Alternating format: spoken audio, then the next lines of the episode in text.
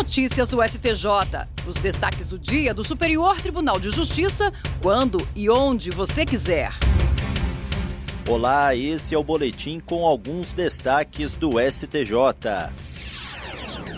A terceira sessão do Superior Tribunal de Justiça decidiu que o uso de arma de brinquedo configura grave ameaça no roubo e se enquadra na hipótese legal que impede a substituição da pena privativa de liberdade. Essa decisão foi tomada sob o rito dos recursos repetitivos, cadastrada como tema 1171. Isso significa que ela vai servir de base para os demais tribunais do país quando julgarem casos com idêntica questão. Um dos casos analisados nesse julgamento foi um recurso do Ministério Público do Rio de Janeiro contra a acórdão do Tribunal de Justiça do Rio de Janeiro, que substituiu a pena privativa de liberdade por duas restritivas de direito em um caso de roubo praticado com uso de imitação de arma de fogo. No momento do crime, o réu entrou em uma agência terceirizada dos Correios com a imitação da arma, imobilizou as pessoas e retirou 250 reais do caixa, mas foi preso em flagrante logo depois. A Corte Estadual havia entendido que o uso do simulacro não representaria grave ameaça, mas sim caracterizaria o roubo mediante recurso que impossibilita a resistência da vítima, como descrito na parte final do artigo 157 do Código Penal. No STJ, o colegiado da terceira sessão deu provimento ao recurso. Para o relator, ministro Sebastião Rei Júnior, o acórdão do Tribunal de Justiça do Rio de Janeiro contrariou o posicionamento consolidado da doutrina e da própria jurisprudência do STJ. Ele explicou que a simulação do uso de arma de fogo durante a subtração configura a grave ameaça caracterizadora do crime de roubo, pois essa conduta por si só é suficiente para intimidar a vítima.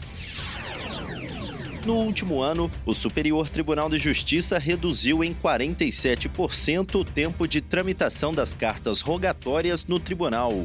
O instrumento é utilizado para que a justiça de um país encaminhe pedidos de colaboração do sistema judicial de outro país na execução de atos processuais em seu território, como a citação da parte ou a tomada de depoimentos.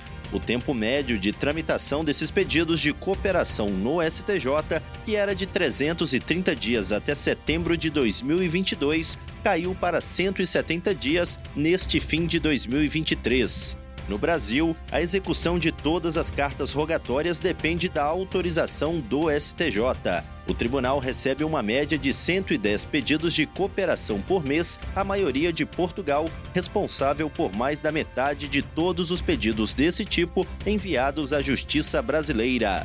As medidas requeridas com mais frequência são a citação da parte que está no Brasil ou a notificação para a ciência de algum processo em trâmite no exterior. Além disso, o Judiciário Brasileiro é solicitado para ajudar na coleta de material genético para testes de DNA, na oitiva de testemunhas e na elaboração de relatórios para serem usados em processos de outros países, entre outras providências.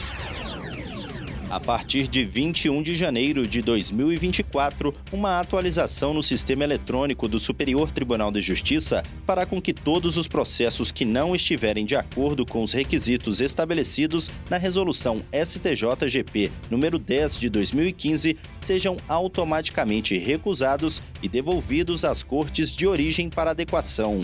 O ajuste vai contribuir para que o STJ consiga enfrentar o grande volume de processos recebidos todos os dias, uma vez que, com o cumprimento das normas em vigor, o processamento inicial dos feitos se torna mais fácil e rápido mediante o aproveitamento automático dos dados que já foram gerados pelas instâncias ordinárias.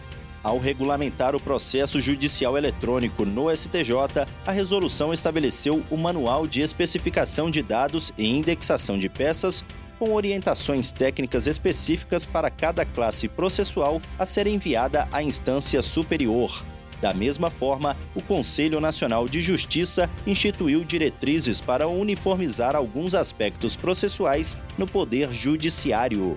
A partir dessas regras, ficou estabelecido que no momento da transmissão ao STJ, cada feito deve conter obrigatoriamente, entre outros dados, número único de processo, classe processual e assunto, ambos de acordo com as tabelas processuais unificadas do Poder Judiciário, discriminação de todas as partes que integram a LIDE com seus respectivos CPFs ou CNPJs e indicação dos advogados com os respectivos números de inscrição na OAB. Apesar dessas orientações técnicas, muitos tribunais ainda remetem recursos fora dos padrões definidos na resolução STJ-GP número 10 de 2015, o que tem obrigado o STJ a adequar os processos individualmente, retardando a sua tramitação. E esse foi o STJ Notícias de hoje. Se quiser ouvir mais, acesse o Spotify ou o SoundCloud do STJ. Tchau, tchau. Notícias do STJ, uma produção da Secretaria de Comunicação Social do Superior Tribunal de Justiça.